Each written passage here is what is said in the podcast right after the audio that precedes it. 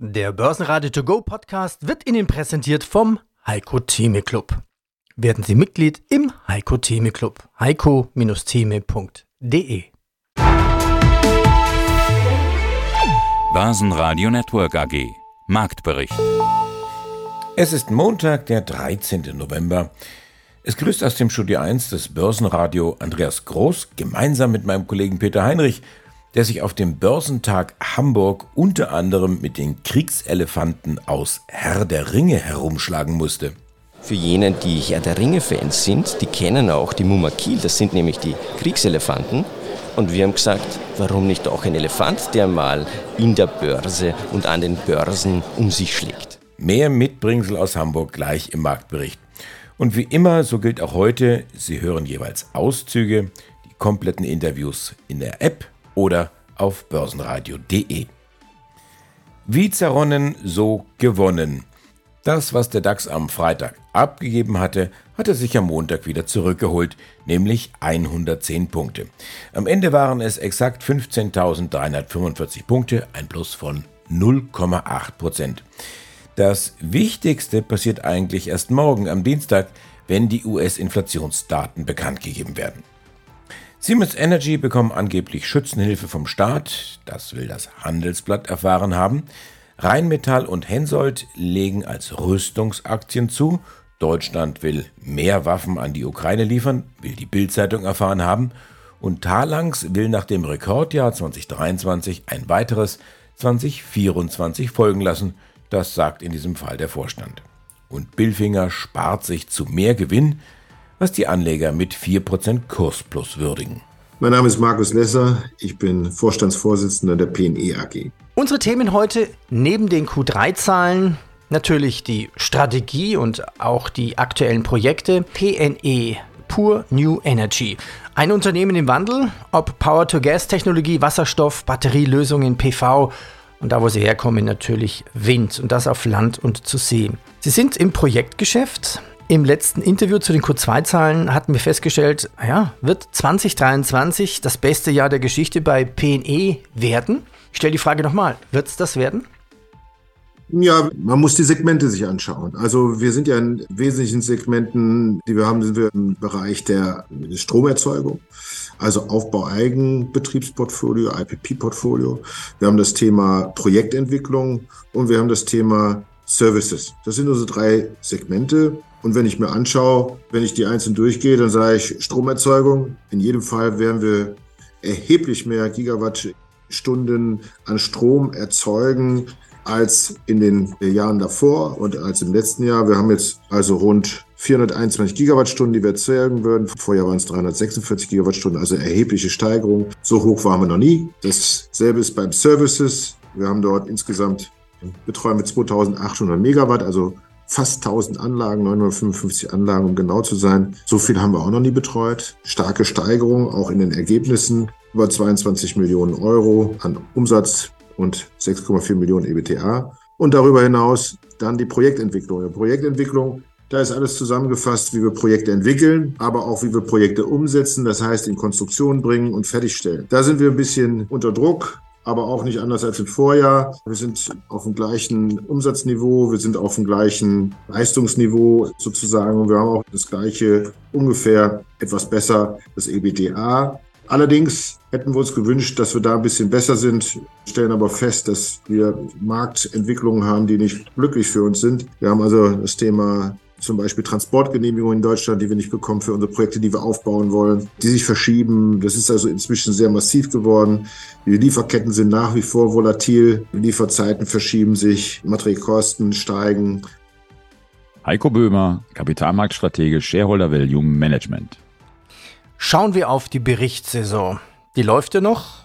Wie war denn momentan die Berichtssaison mit den Gewinnentwicklungen, Umsatz und Gewinn? Kannst du für uns mal ein Zwischenfazit ziehen? Ja, das äh, Schöne ist, dass wir ähm, ja oft bei den Gewinnen immer nur auf die Einzelunternehmen schauen. Und ich finde, das greift eigentlich ein bisschen kurz. Man kann ja sehr schön ausgehend immer von der These, dass die Börsen angetrieben werden von zwei wichtigen Faktoren, von der Zinsentwicklung und von der Gewinnentwicklung, lohnt es sich mal zu schauen, wie das denn in der Breite eigentlich ist mit den Gewinnen. Und hier habe ich Daten vom S&P 500 Die sind von äh, Refinitiv. Die analysieren das wöchentlich und wichtig ist erstmal, wir haben schon 450 der 500 Unternehmen, die berichtet haben. Also eine super Datenbasis.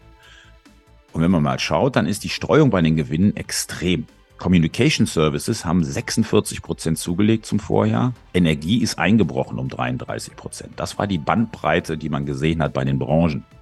Insgesamt ging es um 6 Prozent nach oben mit den Gewinnen, beim Umsatz aber nur 1,4 Prozent.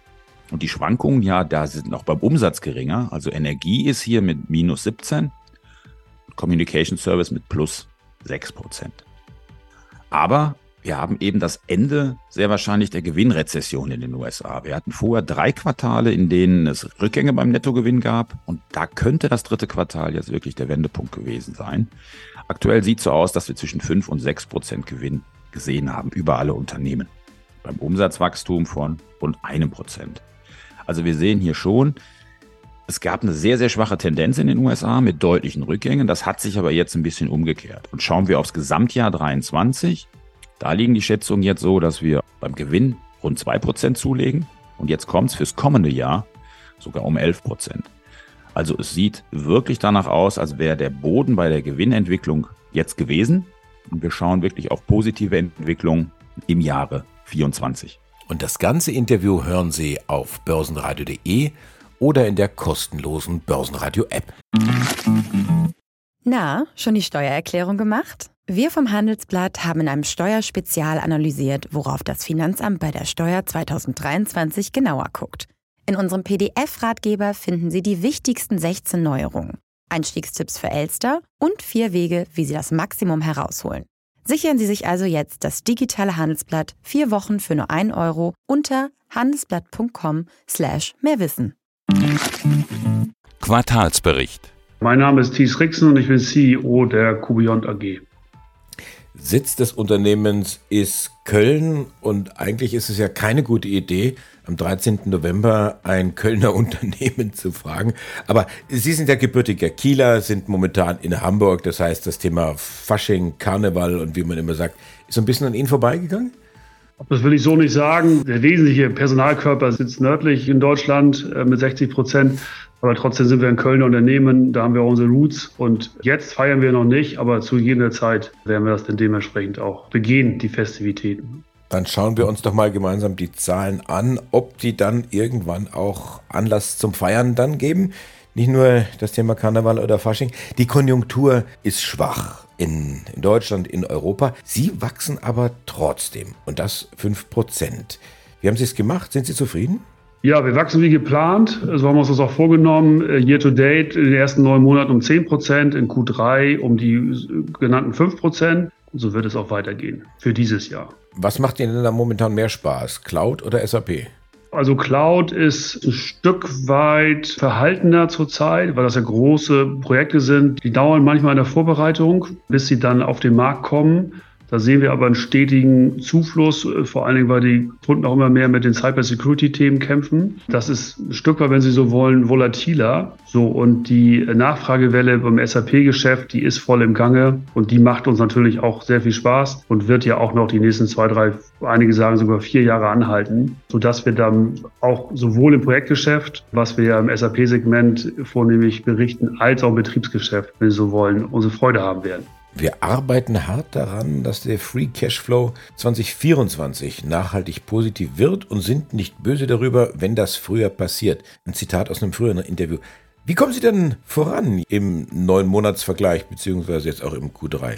Ja, sehr gut, was der Free Cashflow anbelangt. Wir haben uns intern vorgenommen, so offen kann ich sein, dass es in Q4 diesen Jahres Free Cashflow positiv sind und dann in 24 das ganze Jahr. So, wir werden es wahrscheinlich schon in 2023 für das ganze Jahr schaffen.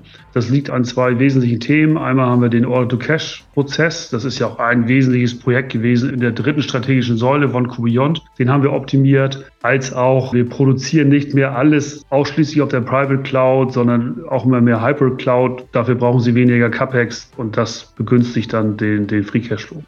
Mein Name ist Thomas Timmermann, ich bin CEO bei Tim Invest und dort für den Tim Invest Europa Plus Fonds zuständig. Europa ist ja immer so ein bisschen hinten dran. Wie stark ist denn das Gap, die Differenz zwischen den US-Märkten und Deutschland und Europa? Ja, Peter, das ist das Spannende. Das wächst im Moment extrem. Also wir am DAX sind wir ja unter der 100-Tage-Linie, unter der 200-Tage-Linie, in anderen, anderen Indizes auch. Also Europa krankt so richtig, die Börse kommt nicht in Schwung. Sie hat einen guten Schub genommen, also DAX 14.600 hoch auf 15.300, aber klebt jetzt erstmal fest. Und interessant wird die nächste Woche werden, weil mit diesem Rückenwind von diesem Freitag hat keiner gerechnet. Wir hatten ja eher am Freitag eine Mauerbörse, die etwas runtergekommen sind. Und die Bewertungsdifferenz wird immer größer. Ne? Also während das Kursgewinnverhältnis im S&P 500 weit über 20 ist, sind wir jetzt irgendwo im Stock 600 bei 13. Und das ist natürlich, das wirkt irgendwann wie so ein Sog. Es kann nicht sein, dass Europa immer weiter quasi zurückfällt gegen die Wall Street und verbunden mit der Technik ist da natürlich jetzt Potenzial auch für die europäischen Aktien, was das Ende des Jahres angeht. Das heißt, man muss jetzt eigentlich in europäische Aktien einsteigen, oder? Sonst fährt der Zug weg und im Januar wacht man auf und sagt, hätte ich mal, oder? Man sollte generell in Aktien investiert sein und wir hatten bessere Zeiten einzusteigen. Da haben wir auch drüber geredet. Da habe ich auch gesagt, das sind jetzt gute Zeiten. Jetzt haben wir natürlich schon einen Teil von der Jahresendrallye haben wir schon hinter uns. Ne? Also wenn wir jetzt die 100, 200 Tage Linie, jetzt sind so die großen nächsten Marken im DAX. Da können wir ja mal schauen, wo die zurzeit sind. Mhm. Ja, wir haben die 100-Tage-Linie im DAX bei 15.623 Punkten. Das wäre so die nächste Station, die wir jetzt angehen würden. Und die 200-Tage-Linie ist genau in der Nähe bei 15.644. Und ich schätze, da wird der Markt erstmal kleben bleiben. Mhm. Und dann ist die große Frage, können wir das nachhaltig überwinden? Wenn ja, dann haben wir natürlich ein gutes Kaufsignal, auch technischer Natur. Wenn nicht, sind wir technisch quasi immer noch in einem Bärenmarkt, in einem angeschlagenen Markt. Sollten wir die überwinden können, geht es natürlich sofort Richtung 16.000. Ob wir dann das Jahreshoch nochmal erreichen, 16.5, ist, glaube ich, ein bisschen viel für die wenigen Wochen, die wir noch haben. Aber generell haben wir im Moment Schwung nach oben wir haben Rückenwind von der Wall Street und ich würde sagen, wenn es gut läuft, haben wir über ein Drittel der Strecke schon hinter uns. Wenn Sie das ganze Interview hören wollen, dann gehen Sie auf börsenradio.de. Heiko Thieme spricht Klartext. Heiko Thieme, globaler Anlagestratege. Und nicht aus dem Börsenradiostudio, sondern aus den altehrwürdigen Börsenhallen hier in Hamburg. Und ich weiß nicht, Heiko, ob du das schon mal genauer beobachtet hast diese Säulen da mit den Nummern 8, 9, 10, die haben unten so Holzpodeste drauf. Mhm. Und da standen früher die Händler. Ja. Und unter jeder Nummer war ein Händler, also die Nummer 9 war dann Siemens, der stand da oben und hat hier gehandelt. Kaufen, verkaufen, halten und die Psychologie. Also wir sind wirklich in einer wunderschönen Umgebung. Und im Vergleich mit Wall Street, mit dem Butternut Tree, ich war an der Wall Street, hat man unterm Baum gehandelt. Ich war 1792, da fing es an. Da fing die Börse an. So kommen wir her. Ja. Da war man hier schon innerhalb eines Gebäudes, wurde nicht nass, wenn es regnete. Also ist schon ein Fortschritt gewesen. Ja, das stimmt. Am Freitag, die US-Börsen. Was ist denn da passiert? Ist das die Vorlage für eine noch schnellere Rallye jetzt? Der DAX muss ja quasi am Montag nachziehen, oder? Nachschieben. Das wäre das Normale. Wir haben jetzt beim äh, Standard Poor's 500 Index, der nun der wichtige Index schlechthin ist für die USA, obwohl ich den Dow Jones meist betrachte, weil er eben der kleinere, 30 Werte umfassende Index ist und seit 1896 existiert, während der Standard Poor's 500 Index nicht war in seinen ersten Anfängen seit 1928 existiert. Das ist der kleine Unterschied. Kurzum, der Standard Poor's 500 Index drehte sich mit dem Dow Jones, mit dem Freiverkehrsmarkt und also deutlich nach oben gegangen und hat ein Wochen, nicht nur Tagesplus, ein Wochenplus kreiert. Vorher war es ein Minus. Jetzt die Charttechniker. Ich bin kein Charttechniker, aber ich schaue mir das an, was die Charttechniker sich anschauen, um zu wissen, wo äh, das Kaufinteresse herkommen könnte. Ab 4, äh, 4400 gibt es ein klares Kaufsignal für den Standard Poor's 500 Index. Und wir sind über der 4400 Marke am Freitag gewesen. Das heißt im Klartext, dass wir Kaufempfehlungen bekommen.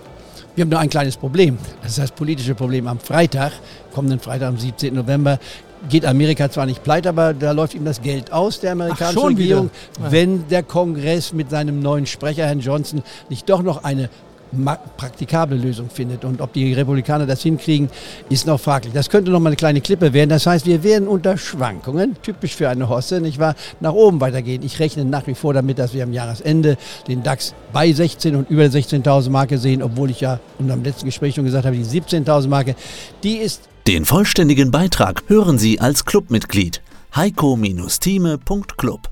Ja, guten Tag, meine Damen und Herren. Mein Name ist Christian Henke. Ich bin Senior Market Analyst bei IG in Frankfurt. Hier sind ja viele Menschen auf dem Börsentag. Hier gibt es ganz viele Vorträge, Jeder guckt in eine andere Richtung hinein. Was sind denn für dich die gefährlichsten Anlegerfehler? Die größten Fehler sind ganz einfach, was viele gerade hier in Deutschland machen.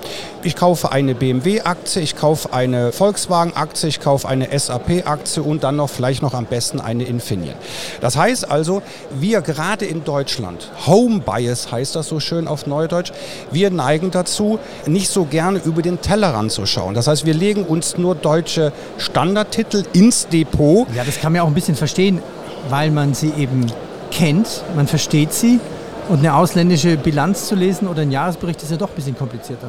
Na, vor allem dem, also ich war ja auch lang genug äh, Pharmaanalyst und wenn man sich da die Geschäftsberichte britischer Pharmakonzerne anschaut, da verzweifelt man. Ja, auch sogar als Analyst. Aber das glaube ich, ähm, ich, letztendlich ist es schon besser, auch mal über den Tellerrand hinweg zu schauen. Ich sag mal so, eine L'Oreal kennt man, eine Walt Disney kennt man. Ne? Gerade jetzt auch in den letzten Monaten waren ja gerade auch in den USA die Big Techs, eine Nvidia, Amazon und wie sie alle heißen, ja, standen ja ganz oben auf dem Einkaufszettel und das kennen auch die deutschen Anleger. Man muss ja nicht unbedingt jetzt eine Aktie aus der zweiten, dritten Reihe aus Brasilien oder Argentinien sich ins Depot legen. Aber letztendlich ist die Diversifizierung das A und O. Und ich sage auch immer, wenn man sich Werte ins Depot legt, diese sollten mit anderen Werten im Depot überhaupt ja nicht korrelieren, wie man so schön sagt. Also nicht in einem Zusammenhang stehen. Das ist aber, wenn ich eine Volkswagen und eine Daimler-Aktie kaufe und irgendeine Großbank stuft den Automobilsektor herab, dann werden gleichzeitig eine Daimler, eine Mercedes, eine Volkswagen und BMW deutlich abgestraft. Wenn ich jetzt aber diversifiziere, da habe ich vielleicht eine Daimler-Aktie, die fällt, aber auf der anderen Seite habe ich eine L'Oreal oder eine Hermes und auch Qualitätsaktien, auch aus dem benachbarten Ausland, aus Europa oder vielleicht auch eine Apple. Und die steigen dann aber. Das heißt also, ich kann das Risiko meines Depots ausgleichen. Ich habe nicht so diese Schwankungen, weil wenn ich natürlich als Anleger sehe, jetzt geht mein Depot um 10% in die Knie, das lastet schwer auf einen, die Nerven leiden drunter und viele Anleger neigen dazu, dann in Panik dann zu verkaufen. Diversifizieren, breit streuen, da glaube ich, das ist viel wichtiger für ein Depot und auch für die Nerven des Anlegers. Wenn Sie das ganze Interview hören wollen, dann gehen Sie auf börsenradio.de. Ja, hallo, schönen guten Tag. Hier vom Börsentag in Hamburg. Mein Name ist Martin Utschneider. Ich bin technischer Analyst und Kapitalmarktexperte bei Finanzethos. Mein Name ist Peter Heinrich und wir treffen uns auf dem Börsentag Hamburg. Dein Eindruck von Hamburg? Ich war ja jahrelang bei einer Hamburger Privatbank und ich, ich muss ganz ehrlich sagen, und das ist meine ehrliche Meinung, Hamburg ist die schönste Stadt Deutschlands und der Börsentag hier in diesem Gebäude, in diesem Ambiente, wunderbar nicht vorhersagen, aber wir haben ja noch einen vierten Black Swan, das ist Taiwan.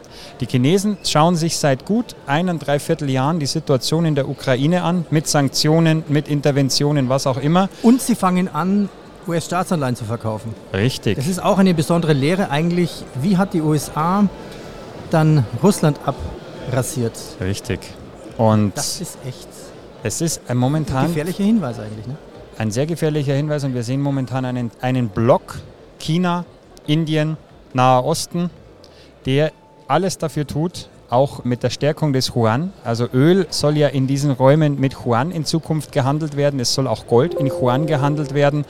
Das Ziel ist, den US-Dollar als Weltwährung abzulösen und einen zweiten Wirtschaftsblock zu etablieren. China, Russland, Nahe Osten. Viele sagen, es ist der, es ist der Anfang von einer sich ändernden Vormachtstellung. Und da merken wir im Moment so Tendenzen, wie du auch gerade gesagt hast. Und da wird man in den nächsten Jahren genau drauf schauen müssen, was machen, die, äh, was machen die Emerging Markets. Und wenn ich mir vorstelle, oder nicht vorstelle, wenn ich die Prognosen mir anschaue, Wirtschaftswachstum 2024 in China 5% und in Indien 7%. Und die Russen, Russland wächst in diesem Jahr trotz Sanktionen 1,5% im Plus und wir Deutschen schrumpfen mit minus 0,3. Also man sieht hier wohl eine Tendenz und nichtdestotrotz spricht man ja wieder von neuen Handelskriegen zwischen USA und China, aber auch zwischen USA und Europa. Also USA kämpft wie ein verletztes, wie ein angeschossenes Tier und was das in Zukunft noch bedeuten wird, Es ist im Moment vielleicht dann der fünfte Black Swan, aber einfach noch nicht abzuschätzen. Ja, hallo, grüß dich. Mein Name ist Richard Ritschi Dobitzberger und freue mich, dass ich mit dir heute ein Interview machen darf. Wir kennen dich ja von Wikifolio her. Jetzt hast du aber einen ganz neuen Hut auf. MUMAC. MUMAC Consulting. Das ist eine GmbH. Die hat die Idee, einen Fonds zu gründen. Was heißt denn MUMAC? Das ist eine Frage, die mich sehr viele stellen und die ich sehr gerne beantworten. Also grundsätzlich ist MUMAC steht für meine Umbrella Aktien. Die Umbrella-Strategie ist eine Strategie, die seit über zehn Jahren ja auch schon auf Wikifolio umgesetzt wird. Und diese Strategie, die wird eben jetzt auch in einen Fonds gegossen, in die MUMAC Consulting. Und MUMAC, für jene, die Herr der Ringe-Fans sind, die kennen auch die Mumakil, das sind nämlich die Kriegselefanten. Und es gibt ja viele Bären und Bullen. Und wir haben gesagt, warum nicht auch ein Elefant, der mal in der Börse und an den Börsen um sich schlägt. Also MUMAC, der Kriegselefant. Du sagtest jetzt meine Umbrella? Aktien. Aktienstrategie, aber wofür steht dann das K? Aktien AK. Okay, also nicht noch Kerstin oder? Nein. Also, Umbrella. Jeder, der Börsenradio hört, kennt dich. Du bist der erfolgreichste Wikifolio-Trader. Wir haben auch vor kurzem ein Interview geführt, auch hier nachzuhören und bei Wikifolio nachzuhören. Ist es Paste and Copy? Gleiche Strategie? Lässt sich das auch umsetzen? Wikifolio hat ein paar andere Mechanismen. Da kann man zum Beispiel schneller und günstiger verkaufen und kaufen als beim Fonds. Es ist keine Copy-and-Paste-Strategie. Das kann ich gleich mit einem Nein beantworten. Okay. Und das ganz einfach aufgrund der Regularien und den Möglichkeiten und Nichtmöglichkeiten, die ein Fondskonstrukt hat und eben nicht hat. Es gibt hier sehr viele Substitutes, also Substitutionen, Vorteile für unterschiedliche Anleger, Anlegerinnen, die eben hier ein anderes Produkt suchen und das war auch die Intention. Sehr viele Anleger, Anlegerinnen sind da auf mich zugekommen, sind auf uns zugekommen, haben gesagt, wir würden das Konstrukt gerne auch in einem Fonds mal sehen. Das war oder ist schon eigentlich eineinhalb bis zwei Jahren her. Ja. Seither hat es dann schon eben diese Ansätze gegeben, eine 15-40er-Regelung einzuführen in einem Konstrukt, um schon Tests durchzuführen. Ja. Einen wunderschönen Tag hier vom Börsentag in Hamburg. Mein Name ist Salah Boumidi, Head of Markets bei IG. Die jetzige Rallye, ist das die Herbstrallye oder könnte es eine Bärenfalle sein? Die US-Börsen haben verdammt gut vorgelegt. Wir haben auch charttechnisch super einen Boden gefund, äh, gefunden, den jetzt auch mit Momentum verstärkt. Gute Frage, die du stellst. Ist das eine Bärenfalle? Ich denke nicht. Und da habe ich auch mehrere Gründe, warum ich das so sehe. Zum einen, wenn ich mir mal das Volumenprofil anschaue, in allen drei großen Aktienindizes in den USA oder auch im DAX, haben wir eine wichtige Marke oder wichtige Volumenmarken übernommen und haben just mit der Übernahme auch neues Momentum in den Markt reinbekommen, was gerade auch anhält. Dann sehen wir im weiteren Verlauf, klar, wir haben Rezessionsängste. Herr Paul hat noch diese Woche praktisch nochmal gesagt, es muss nicht zwangsläufig bedeuten, dass wir jetzt aufhören, mit weiteren Zinserhöhungen. Dennoch steigen die Märkte weiter an. Wir haben eine leichte Korrektur gesehen, aber dennoch schlossen wir am Ende positiv in die Woche ab. Das heißt, saisonal auch gesehen, positive Vorzeichen. Ich denke dadurch, dass wir wesentliche Unterstützungszonen jetzt in den Märkten verteidigt haben, dass das eigentlich der Startschuss ist für die Schlussquartal und für die Jahresendrallye. Ich bin Andi Groß, die Stimme des Börsenradio. Ich wünsche Ihnen einen schönen Abend. Börsenradio Network AG. Marktbericht.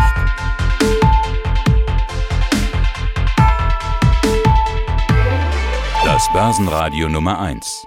Börsenradio Network AG. Der Börsenradio To Go Podcast wurde Ihnen präsentiert vom Heiko Theme Club. Werden Sie Mitglied im Heiko Theme Club. heiko-theme.de